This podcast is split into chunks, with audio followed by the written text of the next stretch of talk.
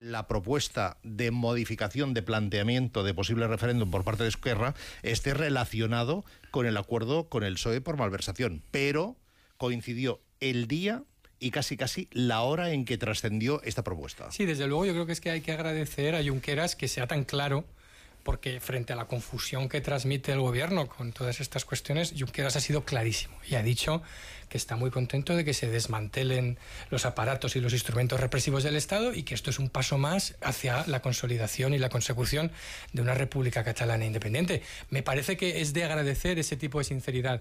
El problema con el tema de la convivencia, eh, Alberto, yo creo que es que quizá la parte de la convivencia eh, también requeriría que estas personas y estos líderes independentistas también podrían pedir perdón a la sociedad catalana por la fractura que introdujeron. Es decir, reprochemos al PP lo que queramos sobre su mala gestión del asunto, pero la manera en la que se ha fracturado una sociedad no parece que haya sido eh, objeto de una mínima autocrítica y sobre todo de pensar, como siempre, que esa parte de la sociedad habla por el todo y la otra mitad no tiene derecho a decir nada ni a existir. ¿no? Entonces, cuando, si por un lado quitas del Código Penal el delito de convocar un referéndum ilegal, como pasa como pasó en este país, que no existía ese delito, cuando alguien te convoca un, un referéndum ilegal, por lo menos dices, pues hagamos un delito de malversación por convocar un referéndum ilegal. Pero no, eso tampoco lo vamos a tener ahora. Entonces, ni es delito convocar un referéndum ilegal, ni es delito dedicar, o sea, comprar miles de ordenadores ¿no? que pueden haber ido a las escuelas en Cataluña, que tienen necesidades muy importantes. No, vamos a comprar esos miles de ordenadores para hacer un referéndum ilegal. Y eso tampoco va a ser delito ahora.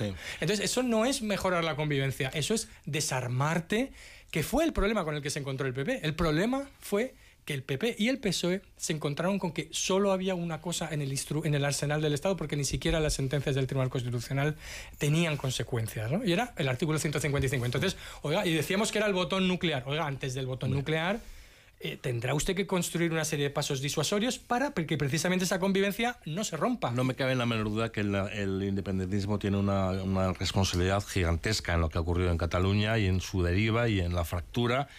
Sea, no tengo ninguna duda. También creo que el PP desde luego eh, su inacción o su, su pasividad y su posición también contribuyó a radicalizar el choque de trenes.